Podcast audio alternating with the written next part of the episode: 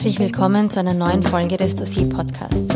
Mein Name ist Sahel Zarinfert, ich bin Journalistin bei Dossier und spreche heute mit meinen Gästen über die aktuelle Ausgabe des Dossier-Magazins Behinderungen am Arbeitsmarkt Österreichs Irrweg.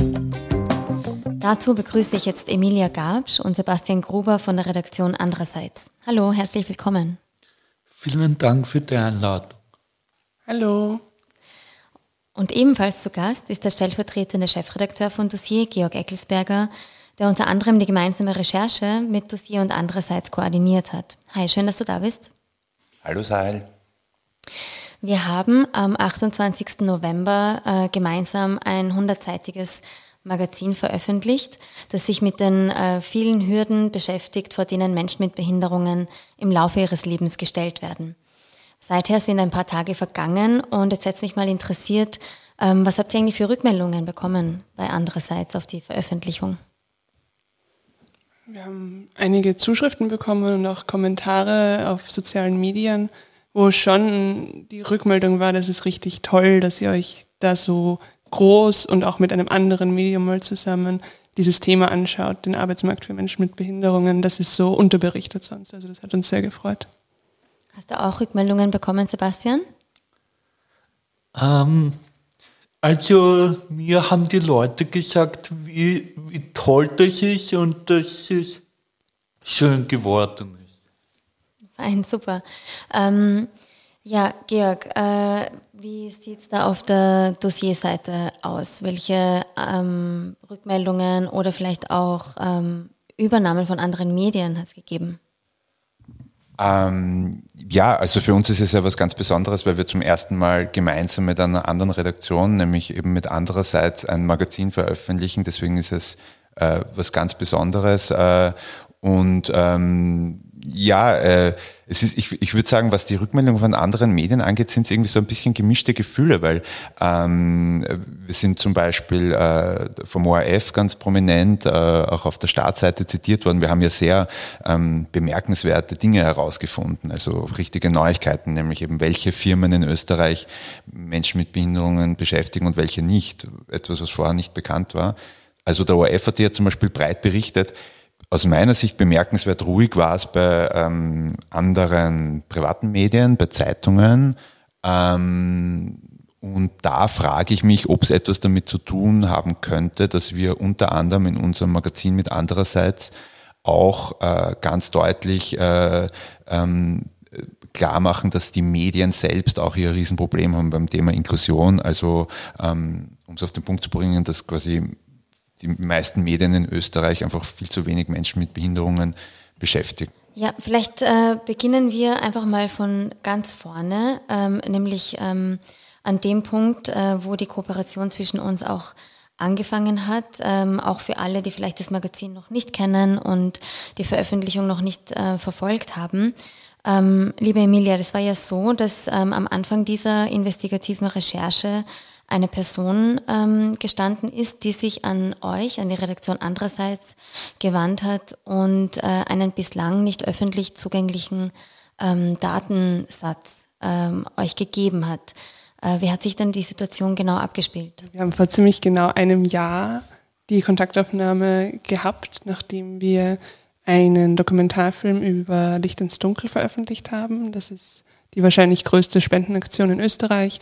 Und ähm, wir haben uns diese Doku und die Schattenseiten dieser Doku sehr genau angeschaut und unter anderem da auch beleuchtet, dass so viele Firmen, wie der Georg jetzt eh auch schon kurz angerissen hat, eben diese Beschäftigungspflicht nicht erfüllen und trotzdem gleichzeitig ein Licht ins Dunkel spenden und dort sich als wahnsinnig sozial geben und ähm, so tun, als wären ihnen die Anliegen von Menschen mit Behinderungen wahnsinnig wichtig. Und daraufhin hat sich dann eben nach diesem Film eine Person an uns gewandt und gesagt, wollt ihr Daten zu dieser Beschäftigungspflicht haben? äh, weil es eben so ist, dass diese Daten nicht öffentlich sind, obwohl das Sozialministerium die hat. Die werden aus Datenschutzgründen nicht herausgegeben und ähm, dann kurz darauf hatten wir tatsächlich ähm, diesen Datensatz mit mehr als 20.000 Zeilen. 20.000 Zeilen, das hört sich nach äh, extrem viel an. Ähm, verstehe ich das richtig, dass, ähm, dass dann 20.000 oder mehr als 20.000 Firmen, Unternehmen und öffentlichen Stellen sind, die eben diese ähm, besagte Beschäftigungspflicht erfüllen oder auch nicht erfüllen. Ähm, was sieht man denn sonst noch so im Datensatz? Genau, man sieht eben ganz genau, wie gut sie das erfüllen und vielleicht muss man dafür Beschäftigungspflicht mal erklären, weil das ja ganz viele Leute auch nicht kennen als Begriff. Äh, also es ist so, im Behinderteneinstellungsgesetz steht, eine von 25 Personen muss begünstigt behindert sein. Und begünstigt behindert ist man, wenn man einen Antrag gestellt hat, das zu sein und äh, einen Grad der Behinderung, sogenannten Grad der Behinderung über 50 Prozent hat. Und in diesem Datensatz, in dieser Liste, wie wir es auch nennen, äh, sieht man eben pro Arbeitgeber, Arbeitgeberin äh, ganz genau, wie viele solche Stellen müssten die besetzen und wie viele haben sie tatsächlich besetzt. Und daraus haben wir dann eben ausgerechnet, wie gut äh, ähm, erfüllen sie die Beschäftigungspflicht. Und ähm, dass äh, wir dann gemeinsam ein Magazin äh, daraus ähm, produziert haben und äh, geschrieben haben, wie ist es dazu gekommen? Ihr hättet ja auch die Daten selber auswerten können. Ja, da hatten wir ein Problem, nämlich wir sind nicht so DatenjournalistInnen bei andererseits und ihr bei Dossier seid ja voll DatenjournalistInnen, also ihr arbeitet ja ganz viel datenbasiert. Und wir wussten dadurch, wir brauchen auf jeden Fall irgendjemanden, der darin wahnsinnig firm ist. Wie geht man mit so großen und so vielen Daten noch um? Und dann dachten wir uns, das passt voll gut zusammen, weil wir Dossier einfach auch so sehr schätzen und so ist das dann entstanden. Also wir haben uns jedenfalls extrem gefreut, äh, haben ja auch eure Arbeit schon länger beobachtet, vor allem äh, die Doku über äh, das Spendenproblem ähm, von Licht ins Dunkel. Die Doku gibt's ähm, auf andererseits.org auch noch nachzusehen, für alle, die ähm, die Veröffentlichung vor einem Jahr vielleicht äh, verpasst haben. Ähm, Georg, ich weiß, dass äh, zu Beginn dieser Zusammenarbeit ähm, nur ein Artikel eben über diesen ähm, bislang nicht öffentlich zugänglichen Datensatz geplant war. Und äh, nach und nach äh, sind aber ähm, immer mehr Ideen dazu gekommen, was man eigentlich noch dazu berichten kann oder müsste, um überhaupt zu verstehen, was das Problem ist. Kannst du uns da kurz mit auf die Reise nehmen? Wie hat sich das entwickelt von einem Artikel hin zu einem ganzen Magazin? Ja, ich glaube, das hat sich einfach daraus entwickelt oder ergeben, dass wir in dieser Zusammenarbeit mit andererseits sehr schnell gesehen haben, dass, dass wir uns da einfach dass es einfach wahnsinnig gut zusammenpasst. Also wir sagen, wir haben jetzt öfters schon das, das verwendet, dass wir gesagt haben, inklusiv und investigativ. Äh, die Redaktion andererseits zeichnet sich eben so ganz besonders dadurch aus, dass sie ähm, eben eine inklusive Redaktion ist und sich so sich nicht nur inhaltlich wahnsinnig gut auskennt äh, mit dem Thema, ähm, eben Inklusion, Lebenssituation von Menschen mit Behinderungen ähm, in Österreich, sondern eben auch das im redaktionellen Alltag äh, umsetzt und eben inklusiv arbeitet. Ähm, und ähm, von Dossier, wir haben eben unsere Kompetenz beim investigativen Arbeiten, da wo wir eben ganz ähm, ähm, sozusagen gründlich versuchen, Systeme zu durchleuchten ähm, und äh, Missstände aufzudecken. Und das passt einfach so gut zusammen, weil ähm, wir, wir haben natürlich wahnsinnig profitiert äh, dadurch, dass andererseits so eine große Expertise hat bei dem Thema, aber weil ähm, sich in diesem System, weil dieses System so, wir sagen immer, unterbelichtet ist. Also es gibt einfach zu wenig äh, ernsthafte journalistische Auseinandersetzung ähm, zu die, zu diesen unterschiedlichen Themen, die wir jetzt im, im Magazin abgebildet haben. Ähm, das ist zum einen die, ähm, die Situation am Arbeitsmarkt, ähm, aber das ist grundsätzlich das Thema der Ausgrenzung einfach von ähm, Menschen mit Behinderungen in Österreich und letztlich auch einem ähm, doch also wirklich eklatanten Versagen der Politik ähm, und da geht es jetzt gar nicht um einzelne Politikerinnen oder einzelne Regierungen, sondern tatsächlich einfach ein Versagen der Politik ähm, über einen langen Zeitraum, in Wirklichkeit über Jahrzehnte, ähm, quasi den eigenen Zielen gerecht zu werden. Denn das ist schon auffällig. Es haben eigentlich äh, alle Parteien, wir haben uns das angeschaut, das Thema Inklusion auf die eine oder andere Art in ihren Parteiprogrammen stehen. Also es ist eigentlich jeder Partei sehr wichtig, dieses Thema, aber letztlich, es steht auch zum Beispiel im aktuellen Regierungsprogramm, ähm, stehen da viele Punkte drinnen, aber man sieht, dass einfach sehr wenig umgesetzt wird. Ähm, und das ist natürlich ein, für Journalismus ein sehr interessantes Spannungsfeld, sich das dann genauer anzuschauen, warum da nichts weitergeht. wie gehen Parteien selber eigentlich damit um, in den eigenen Reihen, quasi bei den eigenen MitarbeiterInnen. Und da haben wir ähm, den Datensatz äh, ausgewertet und haben uns die äh, fünf Parlamentsparteien angeschaut, die aktuell im Nationalrat äh, ähm, vertreten sind und da erfüllen unserer Auswertung nach oder erfüllten zum Zeitpunkt der Auswertung, das muss man auch dazu sagen, wir haben eine Stichprobe vom September 2020, da erfüllten das nur drei von fünf Parteien und ähm, ausgerechnet die beiden Regierungsparteien, Grüne und ÖVP, ähm, haben die Beschäftigungspflicht äh, zum Zeitpunkt der Auswertung nicht erfüllt und auf dem letzten Platz durchaus überraschenderweise ähm, äh, lagen da die Grünen die das Thema besonders prominent auch in ihren Wahlprogrammen haben. Wir haben da jetzt auch auf den sozialen Medien, kann man nachlesen, schon den einen oder anderen Strauß ausgefochten mit dem Social Media Team der Grünen. Die sind natürlich nicht sehr zufrieden mit dieser Berichterstattung, aber äh, man muss ganz einfach sagen, wir haben dieselben Spielregeln für alle Parteien angelegt ähm, und äh, zum Zeitpunkt der Auswertung ähm, haben die Grünen ähm, die Beschäftigungspflicht ähm, bei den äh, Teilorganisationen, die dafür relevant sind, die genügend Mitarbeiter haben, aber das wird zu sehr ins Detail, haben das die Grünen ähm, leider nicht erfüllt gehabt und landen deswegen am letzten Platz. Jetzt würde es mich interessieren, ich weiß ja, du bist äh, politisch interessiert und ähm, äh, bist ja quasi auch als äh, jemand, der eine Behinderung hat, natürlich mit diesem Thema sehr vertraut und äh, beschäftigst dich ja auch sehr damit. Ähm, wie äh, kommt es denn bei dir so äh, an, wenn du siehst, dass politische Parteien ähm, oder politische Institutionen auch ähm, nach außen hin vorgeben, sehr viel für Inklusion und für Menschen mit Behinderungen zu tun. Und jetzt kommt aber in unserem gemeinsamen Magazin heraus, dass ausgerechnet die Regierungsparteien das ähm, in ihren eigenen Reihen nicht so ganz äh, umsetzen. Wie kommt das bei dir an? Ähm, bei mir kommt es an, also äh, eine Frechheit und sehr traurig ist es, weil man, man gibt es öffentlich preis und dann passiert eh nichts. Also ich verstehe das nicht, wie man das machen kann. Oder mit einem eigenen Gewissen vereinbaren kann.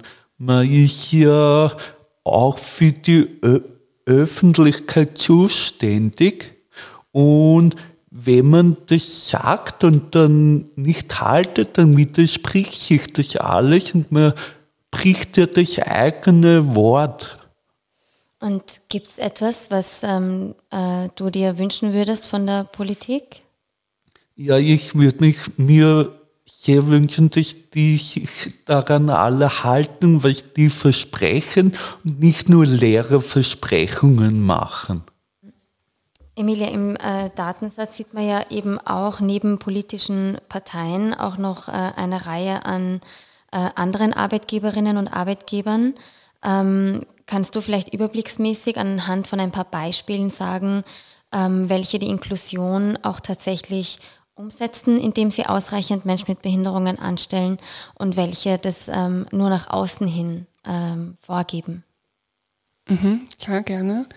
Ähm, also wir haben ganz viele verschiedene Firmen verglichen und in Kategorien eingeteilt, damit sie vergleichbarer sind. Das waren zum Beispiel Supermärkte oder Modeketten oder Universitäten und so weiter. Ich fand zum Beispiel die Unis spannend, weil da ist es so, dass nur eine von den fünf größten, die wir uns angeschaut haben, mit den meisten Angestellten die Beschäftigungspflicht erfüllt und sogar übererfüllt hatte, die Uni Graz. Und wenn man danach fragt, hey, warum schneidet ihr mit 120 Prozent Erfüllung ab und andere nicht mal mit 33, dann sagen sie, wir haben eigene Programme dafür. Wir haben ein Programm, das sich nur damit beschäftigt, wie schaffen wir Jobs für Menschen mit Behinderungen. Und deswegen hat der Text dann auch den Titel bekommen, Wo ein Wille, dein Weg, weil ich finde, das zeigt so gut, ähm, ja, wo ein Wille, dein Weg. Ähm, ja, ich meine, die ähm, Sozialpartner finde ich zum Beispiel auch sehr spannend, die wir uns angeschaut haben, also Wirtschaftskammer, Arbeiterkammer, Industriellenvereinigung, äh, weil die wahnsinnig alle Vorurteile und Klischees bestätigen, also die ArbeitnehmerInnenvertreter ähm, haben die Beschäftigungspflicht erfüllt, sogar überfüllt, Arbeiterkammer und Gewerkschaftsbund und die Arbeitgeberinnenvertreter, industriellen Vereinigung und Wirtschaftskammer eben nicht. Sebastian, du hast ja für unser Magazin darüber geschrieben, wie ähm, schwer es sein kann, für Menschen mit Behinderungen einen Job zu finden und überhaupt eine Chance zu bekommen. Ähm, vielleicht gibst du uns äh, einen kurzen Einblick darin, wie die Arbeitssuche für dich verlaufen ist. Also ziemlich ein steiniger Weg für Menschen mit Behinderung, besonders am ersten Arbeitsmarkt.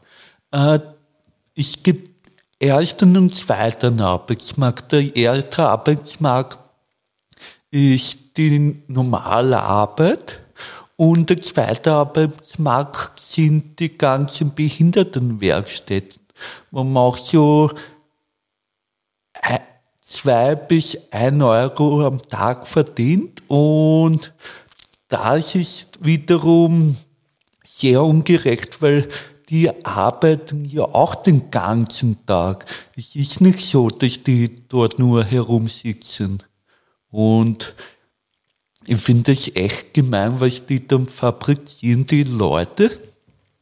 Und für mich gehört jeder, jeder Mensch äh, in die normale Arbeitswelt und es gehört zwischen ersten und Arbeit, zweiten Arbeitsmarkt irgendwie eine Auflösung, weil wir sind alle Menschen, wir wollen alle arbeiten, die Unternehmen wollen Mitarbeiter haben, die auch gerne arbeiten und die sollen auch dafür gezahlt bekommen.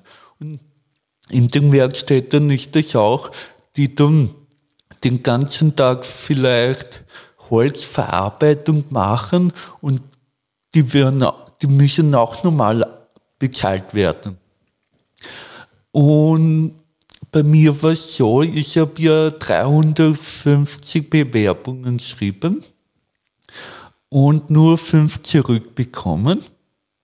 Wobei bei den fünf war einer dabei, der ja eine integrative Lehrstelle hat. Das heißt, man hat ein Jahr länger Zeit für die Lehre, statt drei halt vier. Und vier davon haben es eben nicht gehabt. Und einer davon war eben die Allianz, wo ich jetzt schon 13 Jahre lang dabei bin. Ja, und ähm, ich habe vorher auch einen Arbeitgeber gehabt. Die haben mich leider nach drei Monaten nicht verlängert, weil drei Monate sind die gesetzlichen, also das gesetzliche, was man Probezeit nennt man das. Und wenn man, wenn die Firma sagt, wir verlängern dich nicht, dann bist nicht dabei. Aber die Firma vorher, wo ich war, hat mir angeboten, dass ich trotzdem das ja fertig mache bei ihnen und auch in die Schule gehen kann, damit mir diese eine Schule auch angerechnet wird, haben die gemeint. Und das fand ich sehr gut.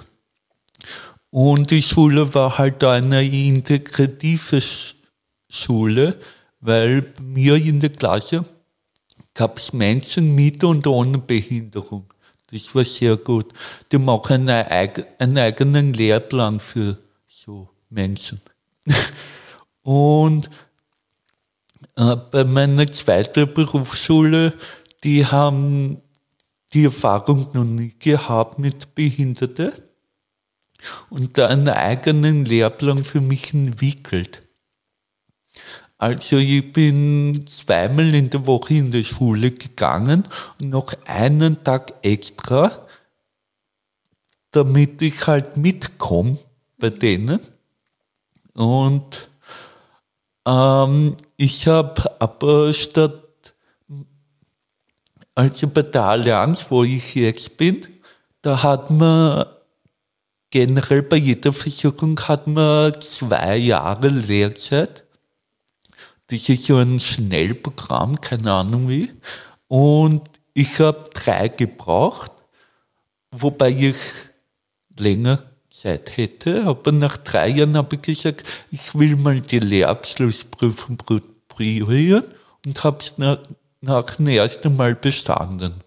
Super. Ja. Gratuliere. Also ich finde, nach äh, allem, was du jetzt erzählt hast, äh, trifft es wieder ganz gut, wohin will da ein Weg. Also man kann eigene Lehrpläne entwickeln, man kann die Lehre ähm, zeitlich verlängern, damit man einfach mehr Zeit hat, die Sachen zu lernen. Aber meine schlechte, meine schlechte Erfahrung ist mit der Stadt Wien. Die haben einen Test für Behinderte und einen Test ohne. Und die haben mir leider den falschen gegeben und bin durchgefallen. Und dann haben wir, haben meine Eltern gefragt, darf ich nochmal machen, weil ihr habt mir den falschen Test gegeben, haben sie gesagt, nein, der ist durchgefallen. Aber wie als wieder gut machen, darf er trotzdem einen Tag mal schnuppern. Und ähm, nach dem nach halben Tag haben sie gesagt, wir haben keine Arbeit mehr. Wenn du möchtest, darfst du heimgehen. Und natürlich bin ich heimgegangen, weil ich sitze nicht dort so um und um. Und dann haben sie am nächsten Tag meine Eltern angerufen und haben gesagt, ihr Sohn hat kein Interesse gezeigt, er ist mit der Keim gegangen. Ja, ich glaube, da braucht es einfach von, äh, vor allem von den Arbeitgeberinnen und Arbeitgebern mal ein grundsätzliches Verständnis, äh, was es denn bedeutet, äh, äh Menschen mit Behinderungen anzustellen und sie ähm, äh, ihnen einen Arbeitsplatz zu bieten und auch ein Arbeitsumfeld, no. Äh, das auch entsprechend ist. Und ich würde bei, beim Aufnahmetest zwei verschiedene machen für nicht Behinderte. Also ist es besser, dass jeder das machen kann. Ähm, du hast in deinem Text äh, in unserem Magazin auch diesen schönen Satz geschrieben, den ich kurz vorlesen will, weil ich finde, dass er so viel aussagt. Du hast gesagt, für Menschen mit Behinderungen ist es etwas ganz Besonderes, ein fixer Bestandteil der Arbeitswelt zu sein. Wahrscheinlich besonderer als für Menschen ohne Behinderungen. Magst du noch mal ähm, sagen, was du genau damit meinst? Ich meine eigentlich damit, dass jeder im, im Berufsleben stehen kann und die, wir wollen auch im Berufsleben stehen und auch unabhängig vom finanziell unabhängig sein. Und uns auch alles selber finanzieren können, Wohnung, was wir brauchen halt. Und dass wir, dass wir nicht finanziell abhängig von unseren Eltern sind oder leben, leben lang daheim wohnen. Ja, also ganz wichtig für ein selbstbestimmtes Leben ist natürlich ein gesicherter Arbeitsplatz.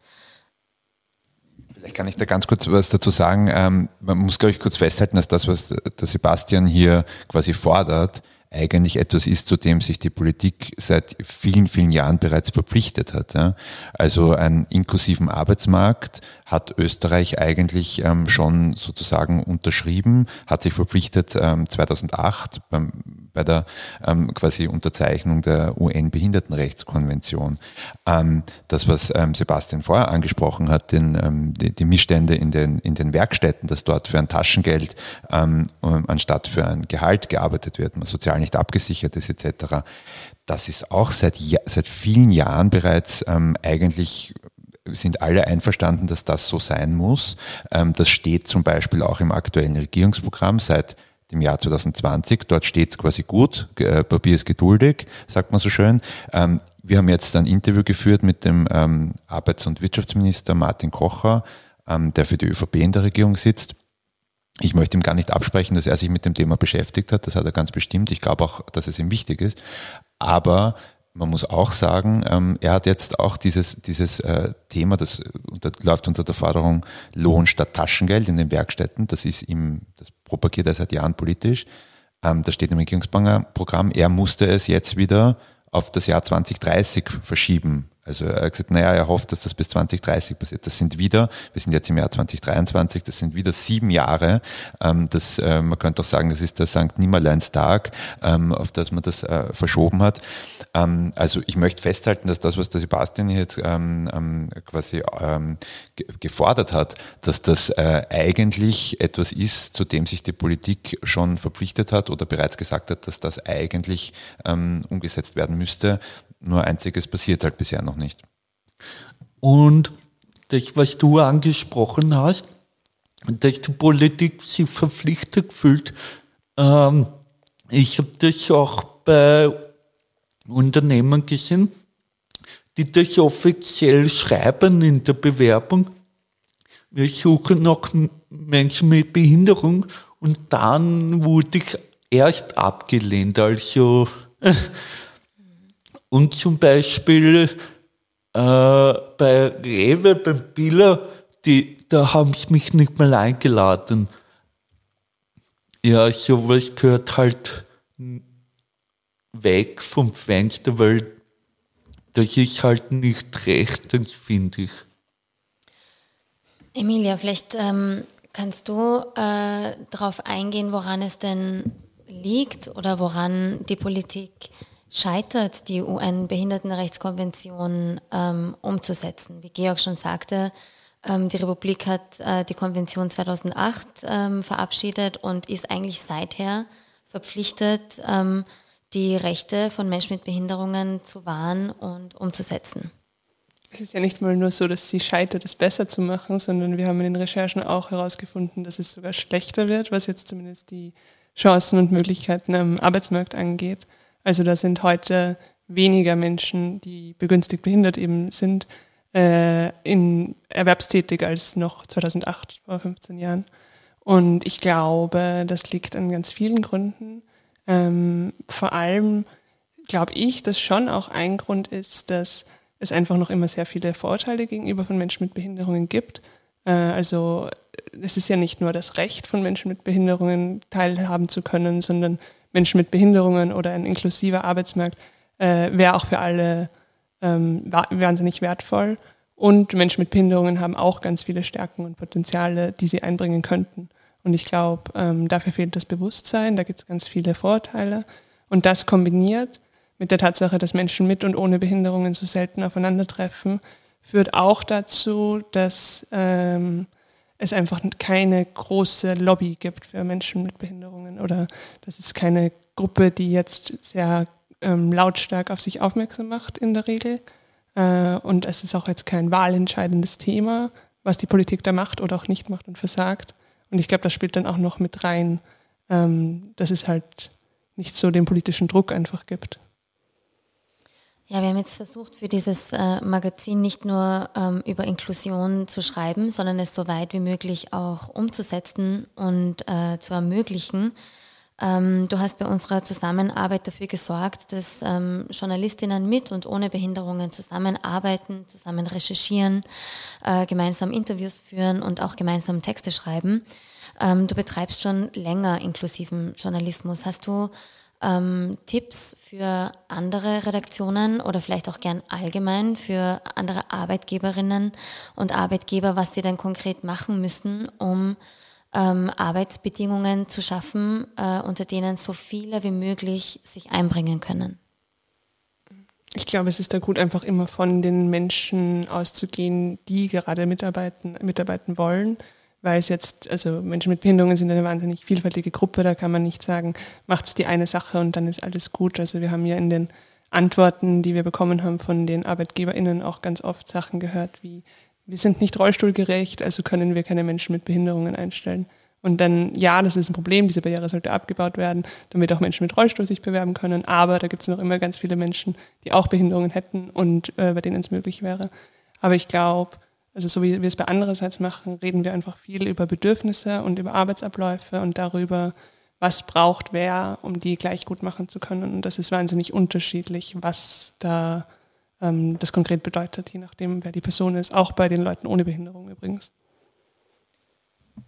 Ja, ähm, ich und wir bei Dossier haben ja eigentlich, für uns waren das ja die ersten Schritte im, im inklusiven Arbeiten jetzt ähm, mit, mit der inklusiven Redaktion andererseits. Und ähm, kann ich nur aus dem, was also von meinen Erfahrungen sagen, dass inklusiv, was heißt inklusiv? Ähm, inklusiv heißt ja eigentlich, dass einfach alle mitmachen können. Ähm, und das habe ich auch in dieser Zusammenarbeit jetzt gelernt. Äh. Das wissen, glaube ich, auch nicht äh, äh, alle Menschen, was Inklusion eigentlich bedeutet. Ich wusste es zumindest vorher nicht genau. Ähm, es heißt eigentlich, dass jeder Mensch mit seinen Fähigkeiten, mit seinen Stärken und Schwächen teilhaben kann und mitmachen kann. Das heißt, in dem Fall hat sich hat sich für, für mich so angefühlt, teilweise eher, als ob, ähm, ähm, als ob auch die Redaktion andererseits hier quasi inklusiv war gegenüber der Redaktion Dossier, weil uns quasi dabei geholfen wurde, dass wir mitmachen können bei dem, was die Redaktion andererseits ja ohnehin schon betreibt, nämlich ein Arbeitsklima zu schaffen, in dem jeder mitmachen kann, wo Stärken und Schwächen ähm, äh, berücksichtigt werden. Und ähm, ich kann mich da an eine ähm, Episode erinnern, relativ zu Beginn der Recherche. Da war gerade so eine, eine, da hatten wir wieder eine Sitzung und es war gerade eine ähm, Phase, wo es ein bisschen stressig war wo ich auch, ich habe diese, ich habe diese Sitzung, glaube ich, so halb geleitet und äh, hatte irgendwie das Gefühl, dass äh, zu wenig irgendwie weitergeht und habe dann, glaube ich, so mit meinen typischen Mustern, wie ich es halt gelernt habe über die Jahre, reagiert mit Druck irgendwie. Ja. Also in der Sitzung irgendwie so, so ein bisschen mehr die Sitzung in die Hand genommen, habe vielleicht, glaube ich, auch angefangen wahrscheinlich schneller zu sprechen, irgendwie Dinge irgendwie in den, in den Raum zu werfen ähm, und quasi so ein bisschen, äh, ja, so einfach so ein bisschen Stress zu erzeugen. Ja. So wie man halt oft, ähm, glaube ich, in unserer Arbeitswelt damit umgeht. Wenn es quasi eng wird, dann, dann erhöht man den Druck, dann macht man mehr Stress. Und Emilia hat mich dann äh, einen Tag später ähm, auf ihre sehr diplomatische Art und Weise angerufen und mir, äh, mal ein ernstes Wörtchen mit mir gesprochen, so habe ich es zumindest äh, verstanden, aber sehr diplomatisch und sehr freundlich, aber hat mich darauf hingewiesen, dass eigentlich ab dem Zeitpunkt, wo ich so agiert habe, ich die, mehrere Leute im Raum eigentlich quasi verloren habe, nicht mehr erreicht habe. Ähm, in Wirklichkeit die, die produktive, die Stimmung eigentlich, also in Wirklichkeit wir nicht mehr äh, produktiv zusammengearbeitet haben. Ähm, und das war so ein richtiger, einer der vielen Momente in der Recherche, wo ich was, was gelernt habe, was ich hoffentlich auch jetzt weiterhin beruflich ähm, mitnehmen kann. Ähm, und dazu, es gibt jetzt, äh, wir hatten ja unser Hinterzimmer vor ein paar Tagen und äh, da hat auch ein, eine, ein, ein, ein Gast aus dem Publikum den Satz gesagt, dass von Inklusion eigentlich alle was haben. Also Inklusion ist nicht etwas, was ähm, Menschen ohne Behinderungen für Menschen mit Behinderungen tun, sondern Inklusion ist tatsächlich etwas, ähm, von dem alle Menschen in der Gesellschaft was haben. Davon bin ich ähm, nach dieser Recherche mehr überzeugt ähm, denn je oder bin davon völlig überzeugt eigentlich dass, dass da die Gesellschaft äh, sich weiterentwickeln kann dadurch. Ich finde es voll schön, dass du diese Geschichte gerade erzählt hast, ähm, weil sie ein bisschen was zeigt, was wir andererseits oft besprechen, nämlich, dass man so grundsätzlich Dinge neu denken muss, wenn man beginnt, inklusiv zu arbeiten, weil eben dieses Leisten, Druck, schnell, ähm, auch ein, eine Art Umgangston, den ich dir gar nicht unterstellen will. Das war jetzt eh gut gehandelt und ähm, äh, nur quasi nochmal ein Hinweis. Äh, aber das, das muss man einfach lernen, weil das so dem widerspricht, wie die, die Grundannahme davon ist, wie Dinge abzulaufen haben. Und das äh, merken auch wir bei andererseits voll oft, dass wir das dann nicht lernen, äh, nicht können einmal dazwischendurch und dass wir uns auch nochmal zurücknehmen müssen und sagen müssen, hey, da haben wir jetzt keinen Raum geschaffen, wo wirklich alle mitnehmen können, machen können. Da haben wir noch immer ein Problem. Also es gibt Formate und Sitzungen auch bei uns, wo wir noch immer keine gute Lösung gefunden haben, weil die dauern vier Stunden. Wie nimmt man vier Stunden lang alle Leute mit? Und um da quasi dann nochmal den Bogen zurück zu unseren Recherchen zu schlagen, haben wir ja uns da auch die Medien angeschaut, wo von den 20, die wir uns angeschaut haben, nur fünf äh, die Beschäftigungspflicht erfüllt haben. Und ich stelle jetzt mal die These, also die Vermutung auf, dass das schon auch zusammenhängt, weil wenn in den Redaktionen niemand ist mit einer Behinderung, der angewiesen ist auf einfache Sprache, der angewiesen ist auf äh, sonstige Arten von barrierefreier Berichterstattung, dann hat man es halt auch weniger am Schirm. Und am Ende geht es ja um ca. 1,4 Millionen Menschen in Österreich, die eine Behinderung haben und damit auch um einen großen Teil, der zum Beispiel bei Medien dann ausgeschlossen ist, sich zu informieren und auch an der Demokratie, an Wahlen zum Beispiel teilzuhaben. Ich, hätte, ich würde dazu gerne jetzt noch eine, eine Frage in den Raum stellen oder aufbringen, ähm, die damit zu tun hat. Also wir haben ja jetzt auch, wir haben ja auch von vielen von diesen Medien, die ähm, ähm, keine oder zu wenige Menschen mit Behinderungen bestellen, keine Auskunft bekommen. Die wollten ja auch gar nicht darüber reden. Und mir kommt vor, ich, man spürt überhaupt so ein bisschen einen Widerwillen eigentlich der Gesellschaft oder unterschiedliche Institutionen, ähm, von uns allen einen gewissen Widerwillen, sich mit dem Thema ernsthaft zu beschäftigen. Ähm, ich würde da ganz kurz so ein bisschen ausholen. Ähm, ich habe das Gefühl von Anfang an gehabt, wie ich das, wie wir, wie wir jetzt angefangen haben, dieses Thema ähm, zu bearbeiten, Inklusion, Menschen mit Behinderungen, ähm, die Situation, ähm, Hürden und Barrieren. Wie ich das Bekannten und Freunden erzählt habe, habe ich das Gefühl gehabt, wenn man das Thema aufbringt, es ist zwar, man bekommt zwar irgendwie es wird beigepflichtet, dass es wichtig ist, aber gleichzeitig reagieren die Menschen auch so ein bisschen erschrocken. Und mir, ich, meine Interpretation ist, dass es so wie ist, dass man etwas anspricht, wo eigentlich die Menschen wissen, oh je, da ist eigentlich ein, ein Bereich, den wir nicht am, am, Schirm haben, mit dem wir nicht, ähm, ähm, naja, da ist irgendwie was, was irgendwie Unangenehmes, mit dem, wo, wo vielleicht was im Argen liegt. Aber ich, ich habe jetzt ein bisschen das Gefühl, nach den ersten Tagen, auch nach unserer Veröffentlichung, dass das tatsächlich so weit geht, dass es, dass man ein bisschen wie so bei diesen ähm, Affen, die sich die Augen zuhalten und die Ohren zuhalten, dass eigentlich so ein bisschen auch die Menschen, die Gesellschaft äh, äh, bei dem Thema so reagiert. Und da würde mich interessieren, ähm, Sebastian und Emilia, die sich schon viel länger auch mit dem Thema beschäftigen, ob ihr das irgendwie auch so empfindet oder ob ihr das irgendwie nachvollziehen könnt. Ähm, also ich habe das Gefühl immer, wenn man das Thema anspricht, dass, es, dass nachher was passiert, dann, dann flaut es wieder ab nach ein paar Monaten leider. Und das tut mir sehr weh für uns Behinderte, weil wir sind alle gleich, nur, innen, nur äußerlich ein bisschen verschieden. Wir wollen ja alle arbeiten und vielleicht die nicht behindert sind, in der Arbeit von uns auch was lernen können. Wir können gegenseitig von uns was lernen und für uns Behinderte ist meiner Meinung nach die Arbeitswelt eine Allgemeintherapie. Glaube das auch ein bisschen, wie du das geschildert hast, Georg. Ich glaube, es hat einige Ebenen. Also auch in den Recherchen haben wir das immer wieder gehört. Behinderung ist noch immer ein Tabu. Ähm, die meisten Menschen bekommen die Behinderung im Laufe ihres Lebens. Das heißt, da gibt es dann auch eine Krankheitsgeschichte oder einen Unfall, auch wenn natürlich nicht jede Behinderung eine Krankheit ist. Ähm, und auch aus ganz vielen anderen Gründen, äh, eben weil man weil Behinderung noch so stark verknüpft mit, mit, mit, der Frage, was kann jemand nicht, ist es immer schwierig in unserer Gesellschaft darüber zu reden, was kann jemand nicht.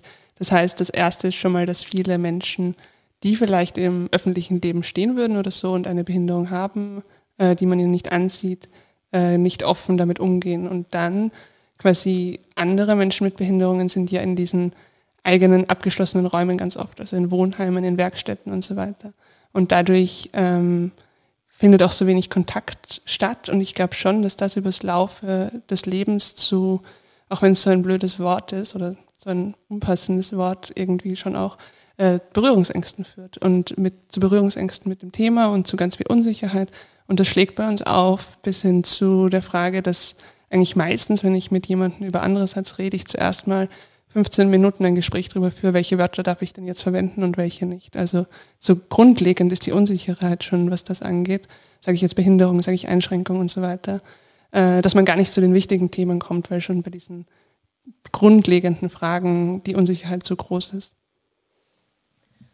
Ja, mir kommt schon auch vor, dass es auch daran liegt, dass ähm, wir eben, wie du sagst, sehr wenige Berührungspunkte äh, haben äh, zwischen Menschen mit und ohne Behinderungen und dass das Thema, und das ist mir, glaube ich, im Zuge der Recherche auch aufgefallen, etwas Schambehaftetes hat.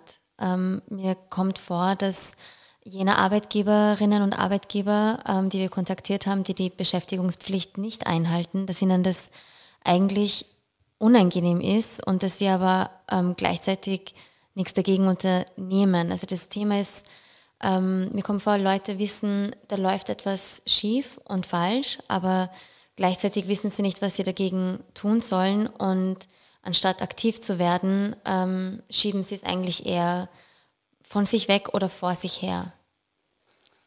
Es ist halt auch wieder ein bisschen so ein Teufelskreis, nicht? Weil dadurch, dass man nicht drüber redet, gibt es dann die Unsicherheit, was soll ich tun? Und dadurch äh, redet man dann aber auch wieder nicht drüber.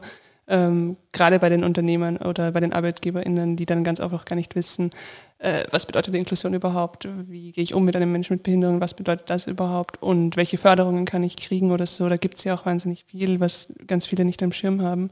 Ich glaube, äh, äh, zu dem Aspekt äh, passt jetzt sehr guter Verweis auch auf eure Doku, äh, das Spendenproblem eben über das, über das Thema Licht ins Dunkel, weil ich glaube, die Konsequenz von all dem, ähm, was du jetzt angesprochen hast, ist dann oft, dass der Umgang in unserer Gesellschaft so ist, dass man sagt, okay, man spendet. Ähm, man behandelt das Thema so, dass man sagt, okay, man weiß, äh, es gibt hier vielleicht eine Ungerechtigkeit oder man müsste hier als Gesellschaft mehr tun. Was tut man? man? Man spendet, man spendet bei Licht ins Dunkel, das machen auch dann die Firmen.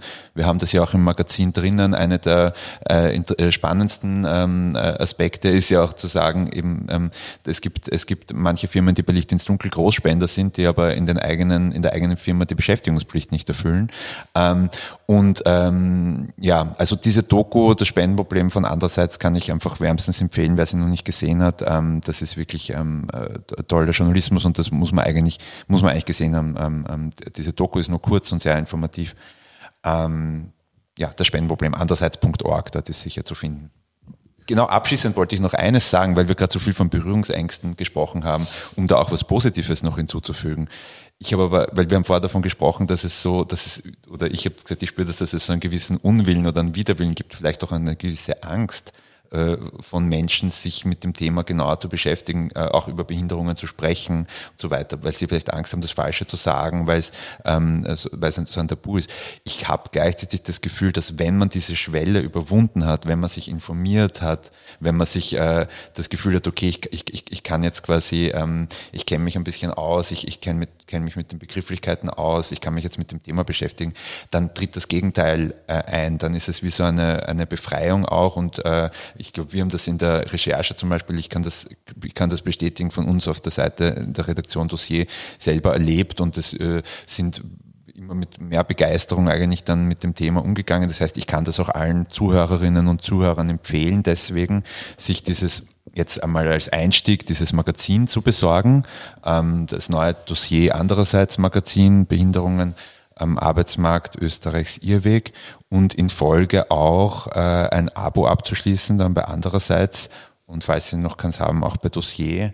Ähm, und ähm, hier einfach auch zu unterstützen, dass, dass man hier weiter auch Aufklärungsarbeit, dass andererseits hier weiter Aufklärungsarbeit leisten kann, auch bei dem Thema. Äh, ich bedanke mich ganz herzlich bei euch, liebe Emilia, lieber Sebastian, lieber Georg, ähm, für das Gespräch und an alle Zuhörerinnen und Zuhörer nochmal zum Abschied der Hinweis, das aktuelle Dossiermagazin mit dem Titel Behinderungen am Arbeitsmarkt Österreichs Irrweg erwerben äh, Sie entweder über crowdfunding.dossier.at oder über andererseits.org.